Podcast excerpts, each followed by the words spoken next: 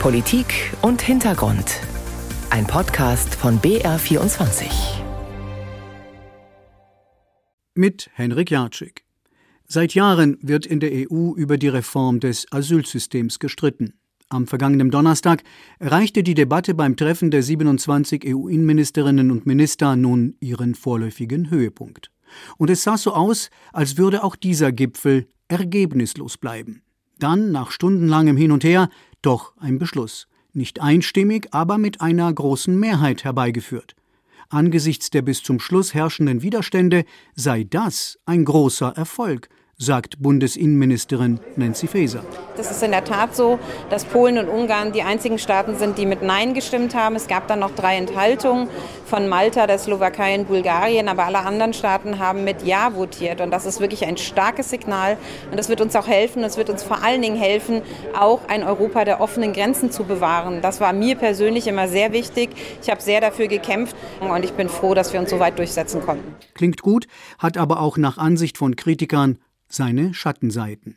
Zumal die Quintessenz der Vereinbarungen lautet, Asylverfahren in der EU werden nunmehr deutlich verschärft. Wer aus einem als sicher geltenden Land kommt, wird künftig nach dem Grenzübertritt unter haftähnlichen Bedingungen in streng kontrollierten Aufnahmeeinrichtungen untergebracht.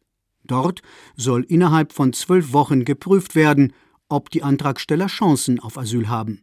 Wenn nicht, dann sollen die Betroffenen umgehend zurückgeschickt werden.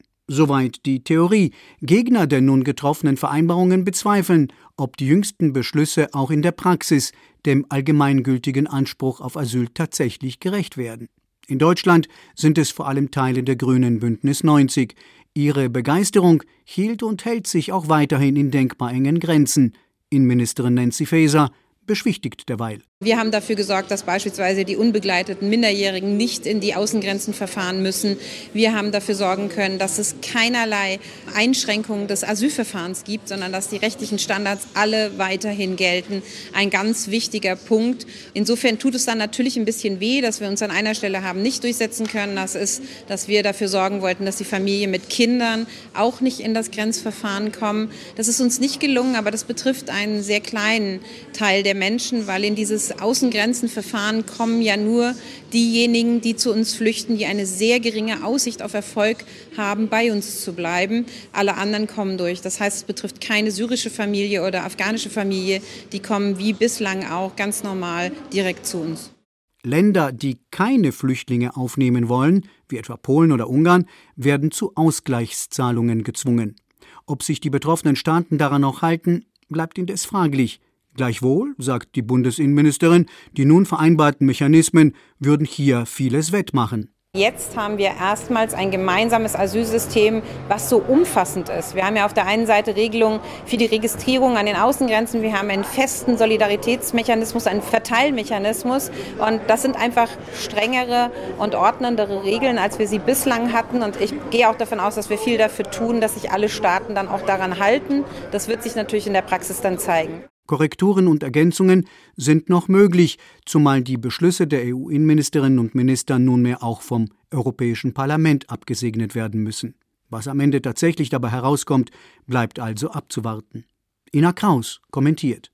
Historisch nennt Bundesinnenministerin Nancy Faeser die Tatsache, dass sich die 27 Mitgliedstaaten der EU auf eine Asylreform geeinigt haben.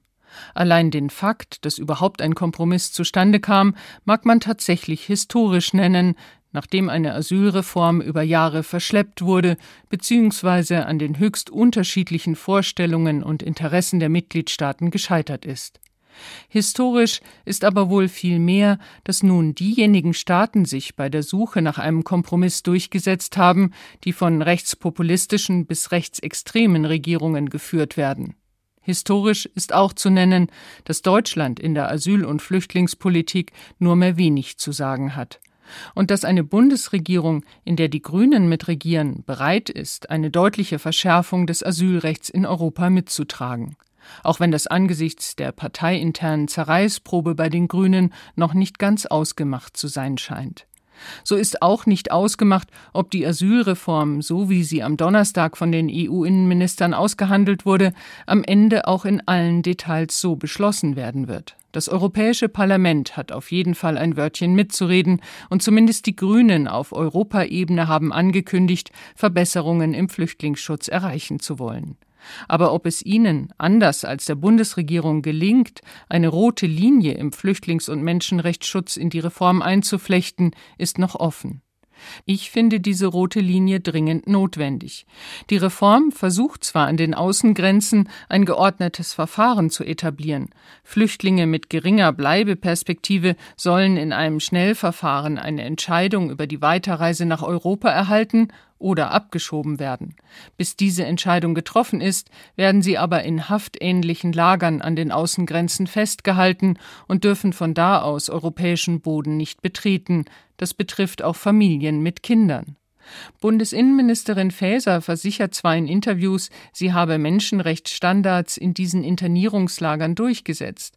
Alle bisherigen Erfahrungen an den europäischen Außengrenzen zeigen aber, dass den Schutzsuchenden selbst Mindeststandards an menschenwürdiger und vor allem rechtsstaatlicher Behandlung verwehrt bleiben. Der humanitäre Preis dieser Asylreform ist hoch. Sie atmet, nach allem, was bisher bekannt wurde, einen von Rechtspopulisten und Rechtsextremen dominierten Geist. Und das ist eine Nachricht, die nicht nur für Flüchtlinge eine gefährliche Botschaft enthält, sie sollte alle Demokraten aufschrecken. Ein Kommentar von Ina Kraus. Wir bleiben beim Thema Flüchtlinge und beim Stichwort sichere Herkunftsländer. Syrien zum Beispiel. Schätzungen zufolge sind von dort rund zwei Millionen Menschen in den benachbarten Libanon geflohen.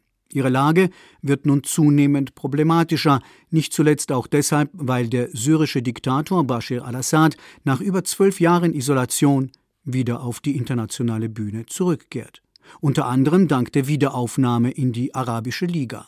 Eine denkbar problematische Entscheidung, sagen Kritiker, und warnen davor, dass mit einer Normalisierung der Beziehungen mit dem Assad-Regime der falsche Eindruck entstehen könnte, Syrien sei wieder ein sicheres Land, in das Flüchtlinge nunmehr ohne weiteres abgeschoben werden könnten. Die Ängste sind keineswegs unbegründet, im Gegenteil. Um sich bei den Wahlberechtigten im Libanon beliebt zu machen, schiebt die libanesische Regierung seit geraumer Zeit Geflüchtete massenhaft nach Syrien ab und bringe sie damit in Lebensgefahr, warnen Vertreter von Menschenrechtsorganisationen. Stella Männer über syrische Flüchtlinge im Libanon und ihre Angst vor der zwangsweisen Abschiebung. Selbst Tweety ist zurückgeblieben. Hussein hebt das Lieblingsstofftier seiner zweijährigen Tochter vom Sofa auf und hält einen kurzen Moment inne. Im Flur stehen die kleinen Schuhe der Tochter, daneben mehrere größere. Alles wirkt so, als hätten seine Frau und die drei jüngsten Kinder nur kurz das Haus verlassen, als würden sie jeden Moment wiederkommen. Manchmal bilde ich mir ein, ihre Stimmen zu hören. Wir haben Jahrzehnte zusammengelebt und jetzt, von einem Tag auf den anderen, sind sie nicht mehr da. Das ist schwer auszuhalten.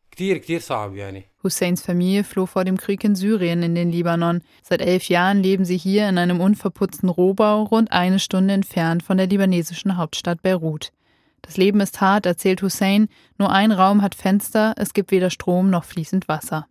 Es ist der Morgen am letzten Tag des Ramadans, als Hussein seine Kinder das letzte Mal sieht. Morgens verlässt er mit seinem ältesten Sohn das Haus. Als sie später zurückkommen, sind Husseins Frau und die drei jüngsten Kinder verschwunden.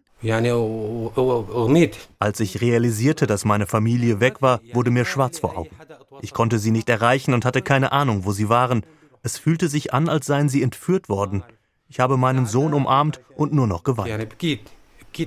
Erst Stunden später bekommt Hussein Gewissheit. Mit dem einzigen Handy der Familie ruft seine Frau bei einem Nachbarn an und erzählt, dass die Armee sie und die Kinder nach Syrien bringen wird.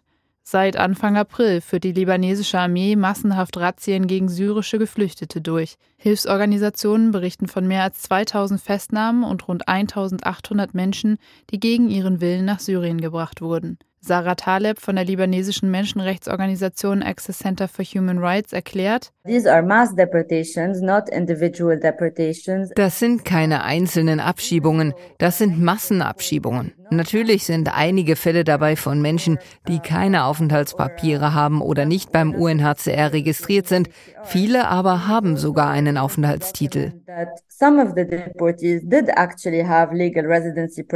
Die Abschiebungen passieren willkürlich, ohne Ankündigung, ohne gerichtlichen Prozess. Damit verstößt der Libanon gegen eine lange Liste nationaler und internationaler Gesetze. Den Politikern scheint das egal zu sein. Seit Beginn der Wirtschaftskrise hat im Land eine rechte Stimmungsmache gegen Syrerinnen und Syrer begonnen. Politiker und auch Medien behaupten, Syrien sei sicher. Dabei ist das Gegenteil der Fall. Studien von Amnesty International, Human Rights Watch und der UN belegen, dass Rückkehrer in Syrien willkürlichen Festnahmen, Inhaftierungen, Folter und Hinrichtungen ausgesetzt sind. Husseins Familie wurde in Syrien an die Force Division übergeben, eine Spezialeinheit der syrischen Armee, die von Assads Bruder geführt wird. Der Einheit werden schwere Menschenrechtsverletzungen vorgeworfen, doch es gibt auch Fälle, in denen die Behörden die Menschen an den Grenzen direkt an Schmuggler übergeben. Manche mussten Beträge zwischen 150 und 300 Dollar zahlen, um zurück in den Libanon gebracht zu werden. Von anderen, bei denen klar war, dass ihr Leben bei einer Rückkehr nach Syrien in Gefahr ist, wurden bis zu 3000 Dollar verlangt. Erklärt Sarah Taleb vom Access Center for Human Rights. Sie kritisiert, dass die Regierung Hilfsgelder, die etwa von der EU kommen, nicht richtig einsetzen würde. Hilfe könnten auch Hussein und sein Sohn in dem unverputzten Rohbau in den Bergen gut gebrauchen. Wie es weitergeht, wisse er nicht, sagt Hussein. Zum Glück ist immerhin mein ältester Sohn hier. Wir können uns gegenseitig trösten, sonst wäre ich sicher schon durchgedreht. Eine Reportage von Stella Männer. Der rechtsstaatliche Grundsatz in einer Demokratie ist unmissverständlich. Gerichte sind unabhängig und nicht weisungsgebunden. Sie entscheiden einzig und alleine auf Grundlage von Gesetzen und folgen dabei keinesfalls den Wünschen einer Regierungspartei etwa. In einer rechtsstaatlich organisierten Demokratie ist das jedenfalls so, nicht aber in Polen, sagt der Europäische Gerichtshof. Eine Überraschung ist das Urteil des EuGHs zwar nicht, dennoch ein denkbar kräftiger Paukenschlag, denn im Klartext heißt das, Polens Justizreform verstößt seit Jahren gegen EU-Recht. Und das hat entsprechende Konsequenzen, zum Beispiel Strafzahlungen. Im konkreten Fall schuldet Polen der EU mittlerweile rund eine halbe Milliarde Euro. Viel Geld, das die nationalkonservative Regierung dringend braucht, vor allem wenn sie die im Herbst anstehenden Parlamentswahlen gewinnen will. Der politische Druck wächst, die Unzufriedenheit in der Bevölkerung ebenfalls, was angesichts der jüngsten Massendemonstrationen mehr als deutlich wird. Macht all das auf die polnische Regierung Eindruck? Nicht wirklich. Polens Justizminister jedenfalls reagierte auf das Urteil mit Häme und nennt den Europäischen Gerichtshof schlicht anmaßend und politisch korrupt. Was wiederum deutlich macht, dass Warschau an eine Kurskorrektur offenbar gar nicht denkt. Weshalb ist das so? Die Frage geht an Martin Adam, unseren ARD-Korrespondenten in Polen, der uns aus Warschau zugeschaltet ist. Was ist da los? Politischer Autismus, grenzenlose Überschätzung oder totaler Realitätsverlust? Hm. Realitätsverlust würde ich es nicht nennen. Soweit würde ich nicht gehen, denn die nationalkonservative Regierungspartei PiS ist hier seit acht Jahren an der Macht und das zeigt ja schon auch, dass ihr Kalkül doch recht oft aufgegangen ist in den letzten Jahren. Und man muss dazu wissen, dass die Peace mit ihrem äh, Vorsitzenden Jarosław Kaczynski, der nach wie vor die zentrale Figur der polnischen Politik ist, ja schon mal regiert hat, ähm, 2005 bis 2007. Und aus dieser Zeit hat Kaczynski ganz eindeutig die Lehre gezogen, dass die Gerichte, vor allem das Verfassungsgericht, für ihn das größte Hindernis waren. Denn damals sind eben viele Vorhaben seiner Regierung gestoppt worden von den Gerichten. Das heißt, als er 2015, als die Peace 2015 die Wahl gewonnen hat, ist sie sofort als erstes an die Gerichte gegangen um durchregieren zu können, um diesen Gegner sozusagen, naja, nicht vom Feld zu räumen, aber doch auf Linie zu bringen und stark einzuschränken. Und das haben sie zumindest, wenn man das unter dem Gesichtspunkt Macht oder nicht Macht analysiert, und das ist für die Peace das Entscheidende, recht erfolgreich getan bis jetzt. Denn jetzt kommen eben diese Faktoren zusammen. Äh, Polen schuldet wahnsinnig viel Geld inzwischen, beziehungsweise andersrum bekommt dieses Geld nicht. Es ist ja nicht nur die halbe Milliarde Euro Strafzahlung, es sind über 35 Milliarden Euro aus dem Corona-Wiederaufbaufonds, die nicht ausgezahlt werden aufgrund der Streitigkeiten um die Rechtsstaatlichkeit. Und das alles im Wahlkampf. Die Peace gerät also unter Druck und fängt auch an, Fehler zu machen. Und da kam dieses EuGH-Urteil vergangenen Montag dann quasi als letzter Paukenschlag vorerst noch obendrauf. Was bedeutet jüngste Entwicklung, Martin, nun für die Opposition? Kann sie daraus Kapital schlagen? Das ist zumindest ihr Anspruch und das hofft sie natürlich. Es gab vor einer Woche diese riesige Demonstration hier durch Warschau. Eine halbe Million Menschen nach Angaben der Stadt sind hier durch Warschau gelaufen und das war natürlich Rückenwind für die Opposition, gerade für den prominentesten Kandidaten der Opposition, Donald Tusk, der dort aufgetreten ist. Und sie hoffen natürlich jetzt, also alle Oppositionsparteien, die gegen die Peace stehen, hoffen jetzt natürlich, dass das die Wende bringt. Denn man muss schon sagen, im Moment liegt die Peace auch nach wie vor in den Umfragen vorn und würde jetzt gewählt werden, dann wäre es wohl die Peace, die es zum dritten Mal schaffen würde, eine Koalition zu bilden und äh, die Regierung zu übernehmen. Das große Problem der Opposition war bislang ihre Uneinigkeit. Hat sich daran etwas geändert? Die Erkenntnis ist angekommen nach den letzten beiden Wahlen, dass die Stärke der Peace tatsächlich auch aus der Schwäche der Opposition resultiert. Also es gibt ganz große Bemühungen, da irgendwie zusammenzufinden. Das sieht man auch daran, dass kaum Parteien einzeln antreten als Partei, sondern ganz oft in Wahlbündnissen, Wahllisten. Damit steigt die Prozenthürde, die müssen dann nicht mehr fünf, sondern acht Prozent mindestens erreichen, um überhaupt in den Sejm, ins polnische Parlament einziehen zu können.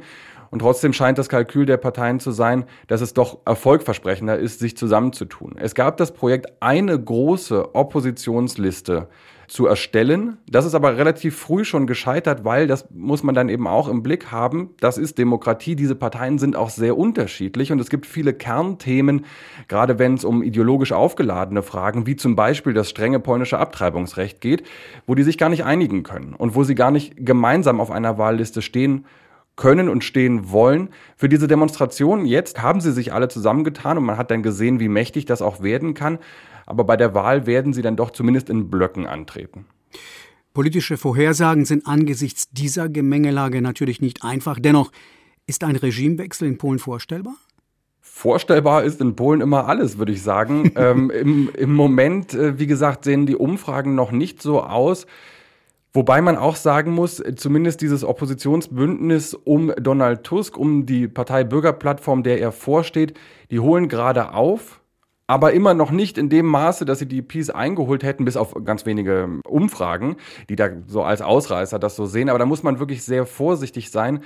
Denkbar ist alles. Äh, die Wahl ist noch eine Weile hin. Wir wissen ja noch nicht mal, wann die Wahl eigentlich stattfinden wird, weil Andrzej Duda, der Präsident, sich entweder nicht einigen kann mit sich selbst oder das äh, Geheimnis noch nicht teilen möchte. Aber wahrscheinlich irgendwann Mitte, Ende Oktober wird sie kommen.